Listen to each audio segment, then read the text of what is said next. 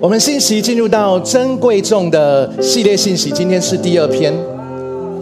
啊，我们上周主日讲到，我们每一个人的存在都是宝贵的，在上帝的眼中，我们是贵重的，我们是他重价所买赎回来的。天赋上帝是何等的看重我们，那我们应该看重什么？今天想要跟大家分享的第二篇信息，就是让我们一起来看重神所看重的。我今天想要跟大家分享的题目叫做“做看重神所看重的”，跟你旁边的人说：“看重神所看重的。”什么东西是我们人生当中应当要看重的呢？就是神所看重的，因为我们每一个人的出生背景都不一样，我们每个人的成长环境也不一样，所以造就我们每一个人有不同的观念、不同的价值观。我们每一个人对于什么是重要的、什么应该重视的，其实有不一样的标准。但是神的法则告诉我们，什么让我们能够走在人生当中最应该要重视的事情呢？如果我们都是用自己的想法想的话，其实我们很不容易能够一起往前走的。我们能够一起往前走，是因为我们对于应该重视的事情有共识。所以今天呢，先跟大家分享，我们需要看重神所重视的东西。神看重跟我们的关系，神看重时间的管理，神看重婚姻。我们就应该也学习看重这件事情。唯有我们学习去看重神所看重的，我们生命的对焦才会是正确的。不然，我们说我们生命要对焦对焦，你会不知道你要对焦什么。最可怕的是你对焦在错误的事情上面；最可怕的是你对焦在别人告诉你，或者是世界告诉你应该要对焦的东西，但是其实是错的。那么我们就会没有办法跟上帝的心意走在一起。我今天要用圣经萨姆尔记上十五章一个有关于扫罗王的故事，来跟大家分享今天的信息。故事的背景是这样的：就是先知萨姆尔他向扫罗，也就是当时的以色列王，传达了一个命令，就是他要神要他带领以色列百姓、以色列军兵去消灭呃这个以色列百姓、以色列族的世仇，也就是亚玛利人。这个命令。给了扫罗。关于亚玛利人在出埃及记以及在士师记都有记载，这一个民族的人是不断的攻击以色列人，不断的欺负，不断的攻占以色列人，甚至让以色列人有很大很大的压力，迫害以色列人。这一次，神把对亚玛利人施行审判的任务交给了扫罗。扫罗率领了二十一万的军兵。把亚玛利人打败了，但是上帝在请要他打败亚玛利人的时候，有跟他讲说，要全部都消灭，全部都灭尽，不能留下，甚至是任何牲畜、宝物都不能留下，全部都要灭尽。但是扫罗他得胜了，可是他却想要得着那些宝物、财物，他觉得那些上好的牛羊怎么就这样子扑扑杀了呢？太可惜了。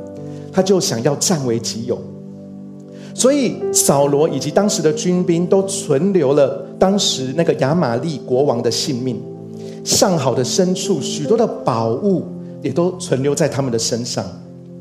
他们没有顺服上帝的旨意，他们按照自己的喜好，按照自己的私欲，他们选择不是遵行上帝的旨意，而是让自己的私欲来做主。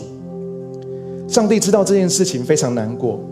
上帝必须要 do something，他就是废掉了扫罗王来扭转这个问题，所以他就告诉萨姆尔说：“你告诉扫罗王，他没有办法再当国王了。”萨姆尔非常的难过。圣经上面记载，萨姆尔听到上帝这样说，他整夜跟上帝对话，他整夜向上帝祷告。但是这个时候的扫罗在做什么呢？他得意洋洋的为自己立一个纪念碑。扫罗来见萨姆尔，扫罗看见萨姆尔，大言不惭的说：“我都遵守耶和华的命令，上帝要我做的，我都做到了。”萨姆尔就问扫罗说：“那我怎么听到牛跟羊的叫声呢？”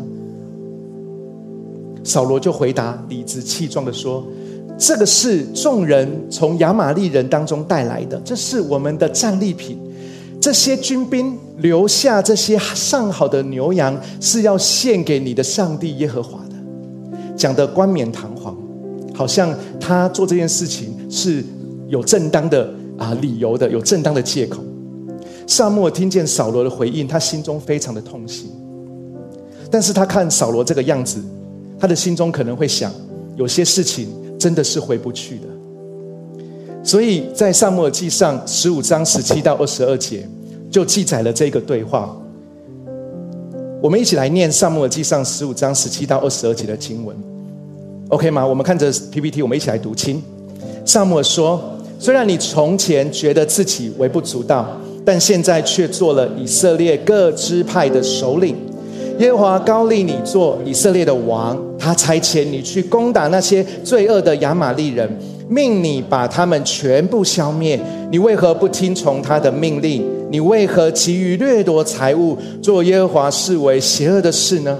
扫罗答道：“我的确服从了耶和华的命令，照着耶和华的吩咐做了。”我把亚玛利王雅甲带了回来，杀尽了其余的亚玛利人，士兵们却本从本该毁灭的战利品中取了上好的牛羊，准备在吉甲奉献给你的上帝耶和华。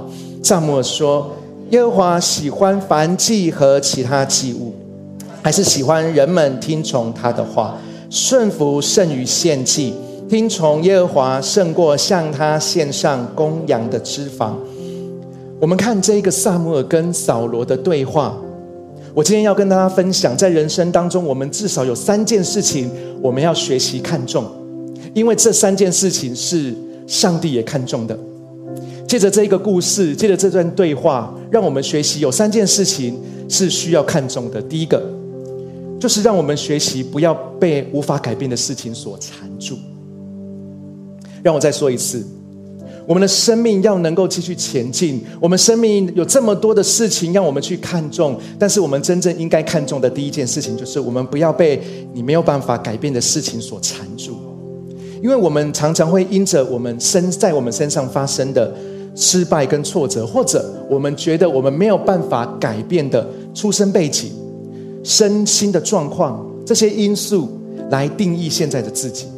或者我们让这些东西来成为我们愤世嫉俗、抱怨的材料，但是上帝永远没有用这样的眼光看我们，他不会因为这些东西就拦阻了他对我们的计划。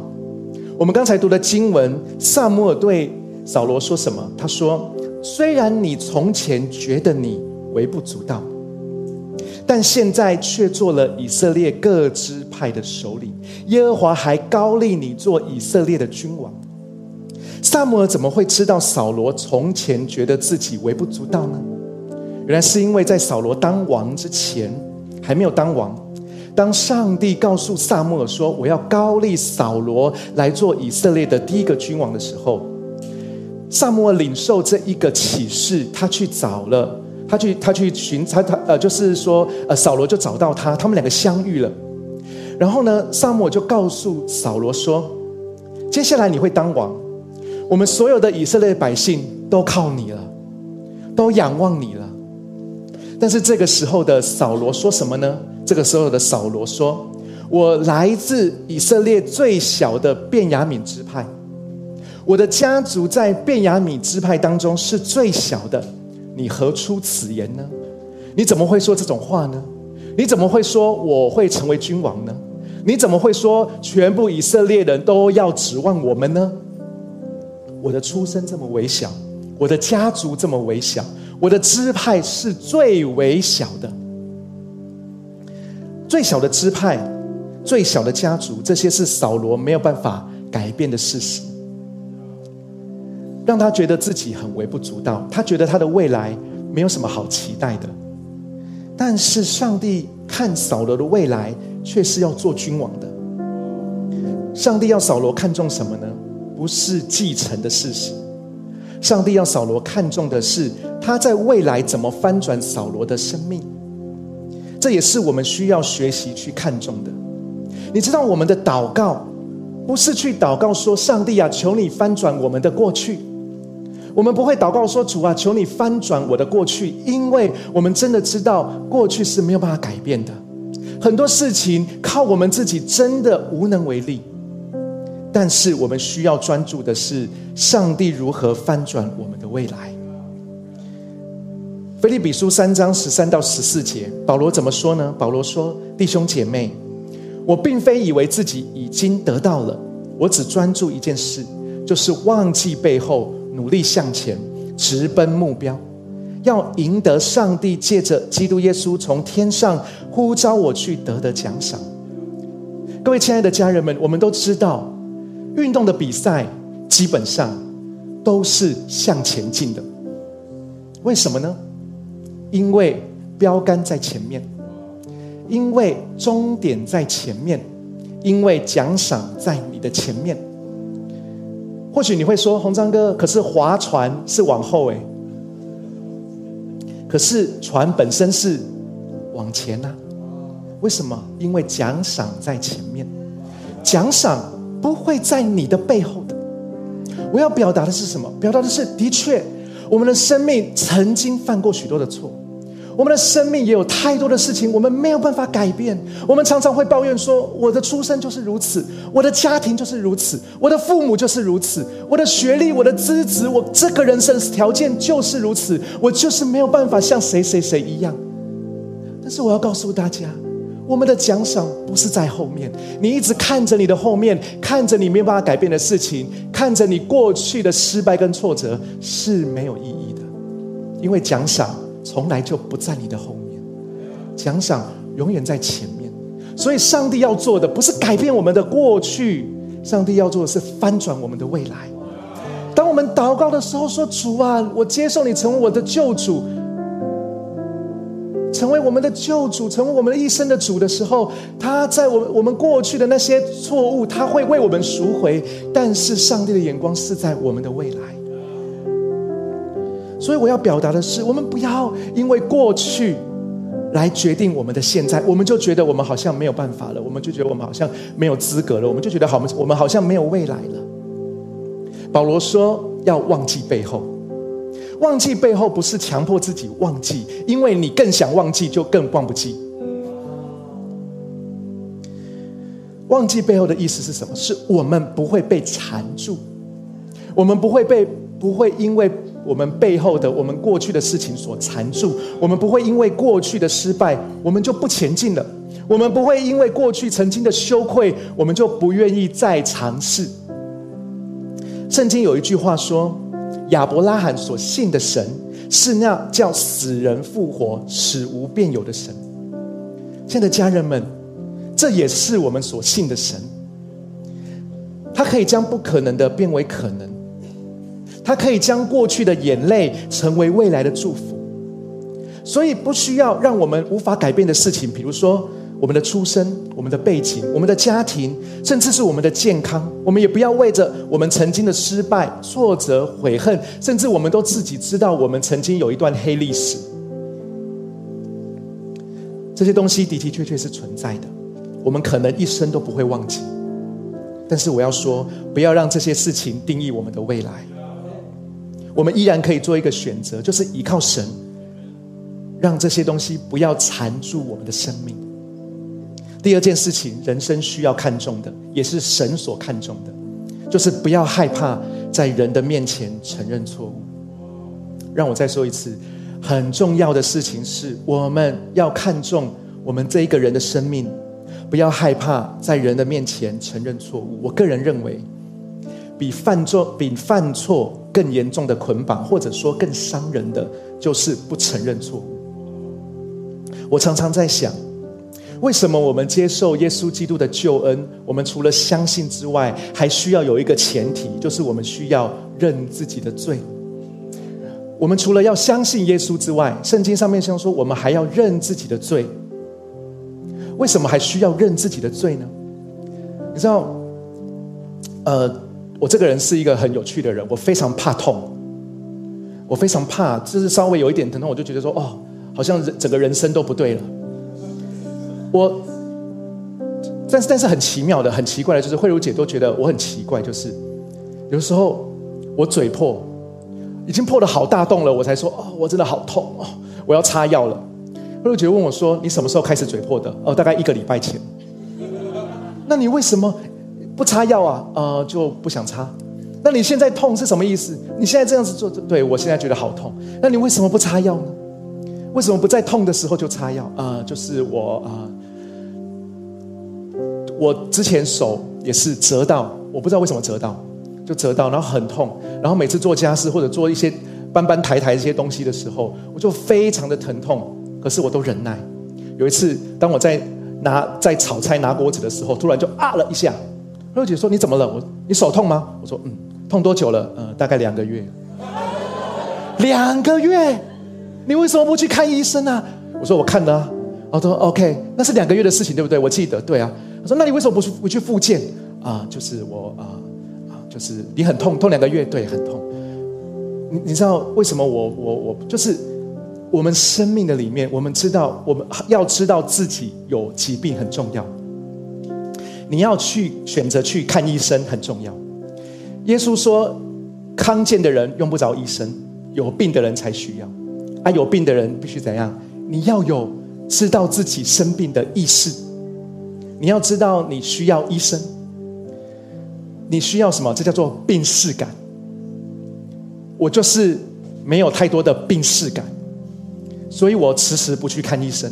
我就觉得应该会自己好。亲爱的家人们，我觉得在我们的属灵层生命当中，我们也需要一个罪视感，也就是我们需要知道我们有罪。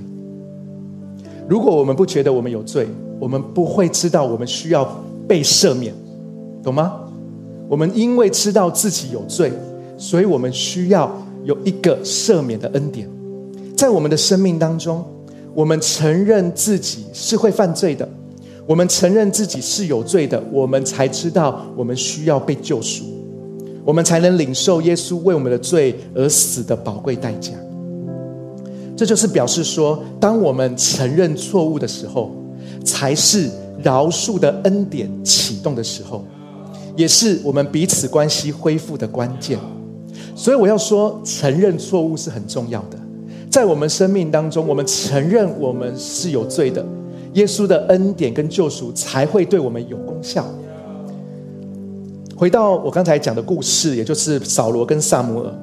萨摩尔点破扫罗所犯的罪，扫罗怎么回答呢？扫罗回答说：“但是我真的有服从耶和华的命令啊，我照着耶和华的吩咐做了呀。可是呢，士兵们却把应该毁灭的战利品中取了上好的牛羊，准备要来献给耶和华上帝啊。”扫罗是很嘴硬的，他仍然想要钻漏洞，他甚至想把所有的错误都赖到士兵的身上。扫罗不愿意承认错误，他的王位也就到此为止。我在想说，如果他愿意承认错误，他的人生会完全的不一样。为什么呢？因为有另外一个人，他也是君王，但是他愿意承认错误。这个人就是大卫。大卫他犯了奸淫的罪。你知道他犯奸淫罪跟别人犯奸淫罪是不一样的，不是因为他是君王所以怎么样，他是因为他犯奸淫罪，他可以盖掉的。他是王啊，他可以用他君王的权势来掩盖一切，他可以让这件事情不记载在历史当中。但是大卫没有这么做。当先知拿单点破他的罪行的当下，他就承认说。我得罪了耶和华。不止如此，整个过程，也就是他犯罪的过程，他犯奸淫罪的过程，还被写好写满，写在历史文本里面，完全没有被删除。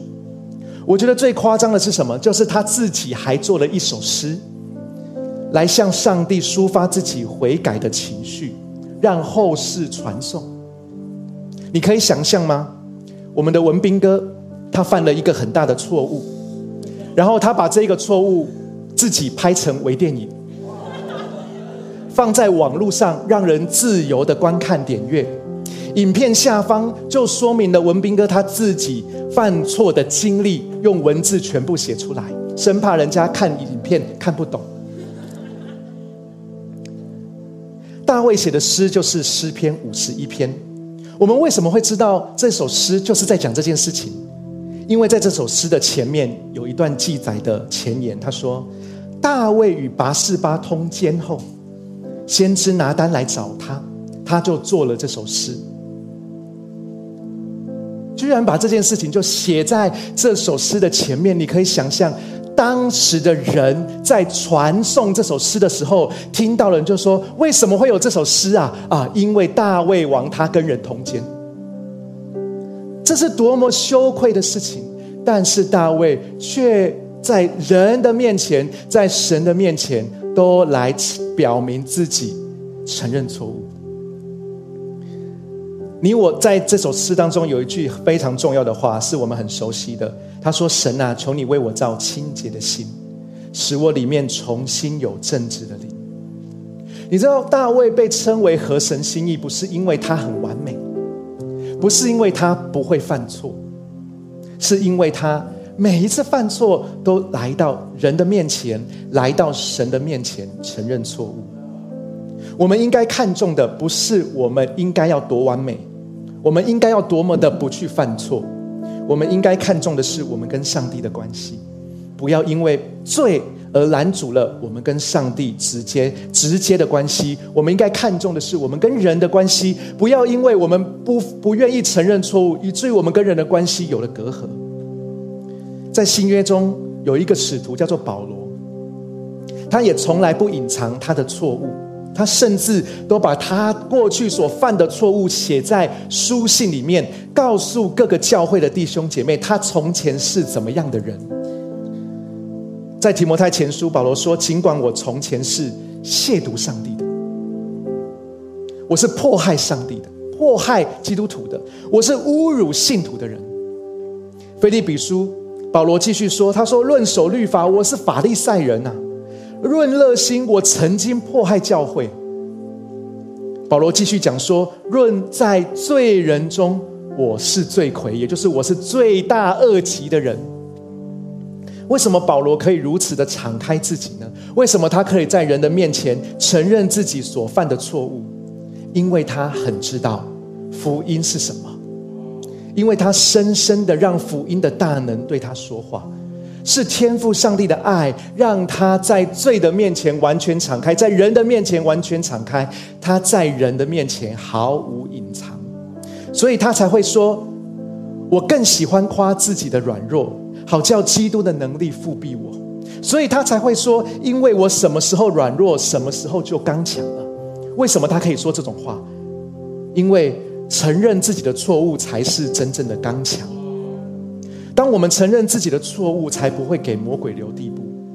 当我们愿意承认错误，我们才有真正的自由，我们才能重新让上帝来建立我们这个人，来建立我们的心。第三个，我们看重神所看重的事情，有一个非常重要的，甚至我说是刚才我们读的经文，扫罗跟萨摩尔的对话当中非常重要的重点，就是。我们不要失去对上帝单纯的顺服，这是我们生命应该看重的。我们不要失去了那一个单纯的顺服。扫罗跟萨摩尔这样子的对话，萨摩尔非常的难过。萨摩尔对扫罗说了语重心长的话，这一段话是这整段经文最重要的部分，也是这段话让我们明白上帝他到底看重什么。二十二节。萨姆尔跟扫罗说：“耶和华喜欢燔祭跟其他的祭物，还是喜欢人们听从他的话呢？顺服胜于献祭，听从耶和华胜过向他献上公羊的脂肪。”扫罗告诉萨姆尔，在告诉扫罗说：“我相信这也是今天要告诉我们每一个人的，上帝所喜悦的是什么？”上帝最看重的是我们的什么？是我们对他一颗单纯顺服的心，不是仪式，不是责任，不是让这些东西取代我们跟上帝最真实的关系。我们必须承认，在现代的社会，太多太多似是而非的想法的态度，不断的冲击我们的信仰生活。这些东西不断的尝试冲淡我们对上帝的专一以及对上帝的顺服，但是我们会想说：我有参加主日啊，我有去小组啊，我有参加装备课，哎，我还投入服饰，这样子应该够多了。其他的部分是我自己的时间。但是上帝看重的是跟我们的关系。上帝看重我们的关系，不是用我们在教会的时间长短来衡量。的确，在教会的时间长短是一个重要的面向，但是另一个也很重要的面向，就是我们不在教会的时间，是不是仍然仍然让上帝来掌权我们的生命？我们会还是我们会说，那是我的时间，我想做什么是我的自由？有没有可能，我们明明知道我们要做的那件事情是不对的？圣灵微小的声音都已经提醒我们了，我们心中的那个警报器都已经响了，可是我们还是照着我们自己的私欲去行，想说管他的，这是我自己的人生，我自己决定要干嘛就干嘛。大家知道，我我们之前教教会 Future 教会有一个装备课叫 J One，J One 上完课之后，最开心的人是谁呢？就是我，我非常的开心，终于上完了。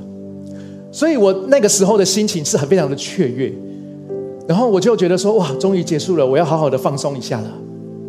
那个时候结束，大家都聊完了，我去开车，开完车之后呢，要然后呢来教会载慧茹姐，慧茹姐上车载了慧茹姐上车之后，我的心好放松了，我要去去休息，我要去大吃一顿，我要去什么什么什么。结果呢，我就才前面在刚刚开启动一点点，郭神前面的那个红绿灯就把我拦下来了。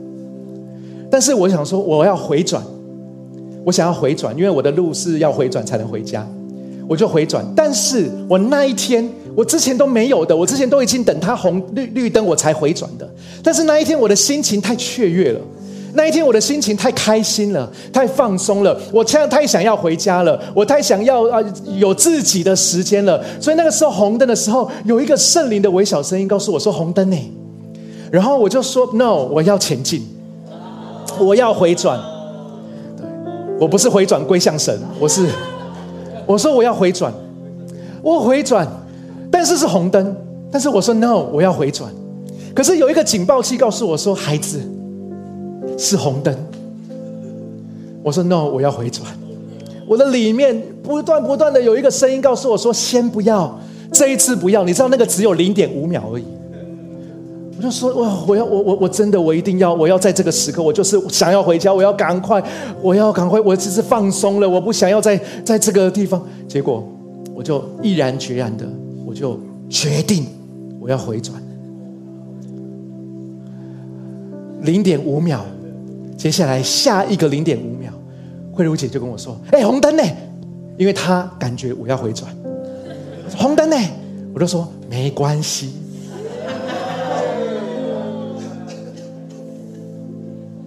我也不是第一次做了，所以我就 OK。然后那时候，当他提醒我的时候，又有一个微小的声音，甚至有点声音比较大量、比较大一点的，就说：“红灯呢？”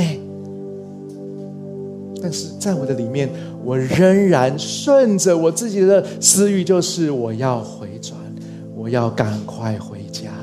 要放松，我要大吃大喝，我要所以什么圣灵的声音随便啦，什么刚上完 J one 什么圣灵的工作随便啦，反正我就是要回家啦。那个是在教会啦，我现在离开教会了啦。零点五秒当中，我的思绪就是那么多，然后我就决定要回转。你知道，神是信实的，神是公义的。当我回转的时候，有一台警车。就开过来，我就是现行犯。我就想说，我的眼光看到他，我就想说，No，上帝啊，求你施行神迹，用帕子蒙在那个警员的身子的眼睛上。我就想说，我的脑中就一个非常重要的，就是一个声音，就说不会这么衰吧？但是我就继续的回转。但是我从我的后照镜看见，那一台警车就转弯了，就跟在我后面，我就知道，哇哦，人生第一次被警察拦下来，就在教会门口，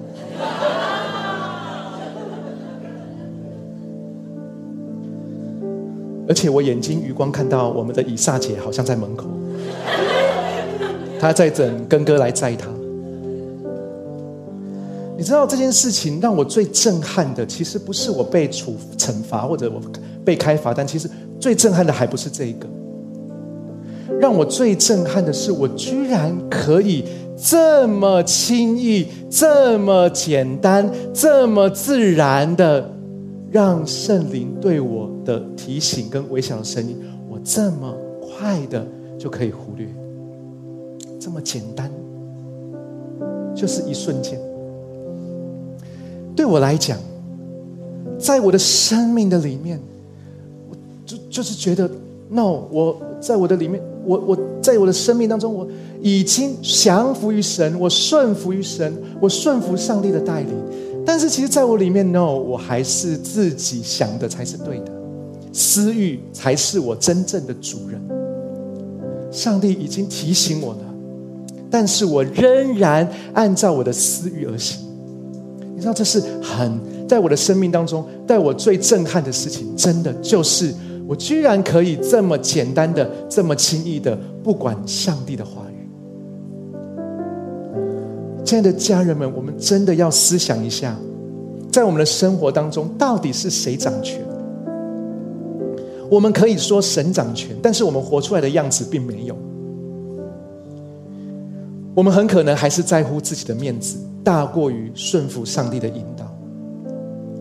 我们很看重人们的眼中，我是不是一个成功的人，或者我是不是一个可以融入大家的人，我是不是一个正常的人，而不去重视我们到底要不要做神要我们做的事，或者不要做神不要我们做的事。我们要学习更单纯的在生活当中顺服上帝。我知道这是非常不容易的，我可以在零点几秒当中就完全忽略上帝。但是我们也可以随时开始，我们可以随时的操练，我们学习聆听心中圣灵微小的声音，我们学习更多的寻求上帝的心意。顺服这个功课本来就很难，但是顺服上帝会让我们更加的认识上帝，顺服上帝会让我们的生命更加的被神使用。神看重我们的未来，所以。让我们的生命，让我们的属灵生命，不要被过去我们没有办法改变的，或者我们没有办法去，我们我们生命已经继承事实的事情，我们不要被这些东西缠住。神看重我们的生命，不要被罪捆绑，所以我们不要害怕在人的面前承认错误。神看重我们跟他的关系，所以我们不要失去我们对上帝单纯的顺服。当我们看重神所看重的。我真的相信，我们的人生每一步，我们会更多更深的经历上帝的恩典，我们会更多更深的经历上帝的祝福。当我们看重神所看重的，我们就能够更多的知道我们的生命有多么的贵重，而他对我们的救赎，他对我们的引导，他对我们的帮助，也有非常贵重的价值。我们从座位上站立起来。好不好？今天让我们一起来祷告。这个时候，我想邀请大家，我们一起来祷告。你是不是曾经为着自己过去所经历的不好的过去，或者你觉得已经影响了你的现在，或者影响你的未来？你是不是曾经为着你的家庭、家族、你的父母，反正就是这些，你可能真的没有办法选择，跟没有办法改变的事情？你觉得你的未来没有盼望？你是不是曾经觉得你过去所犯的错误，让你现在没有办法有一个翻转的机会？但是我来再一次的邀请大家一起来祷告，求神帮助我们，让我们真的相信这些东西。上帝不是看这些东西来决定我们的未来的。上帝要翻转的就是我们的未来。上帝要让我们这些好像觉得不可能的，在未来当中能够不被缠住，而我们能够继续前进。我们一起同声开口：如果这是你的话。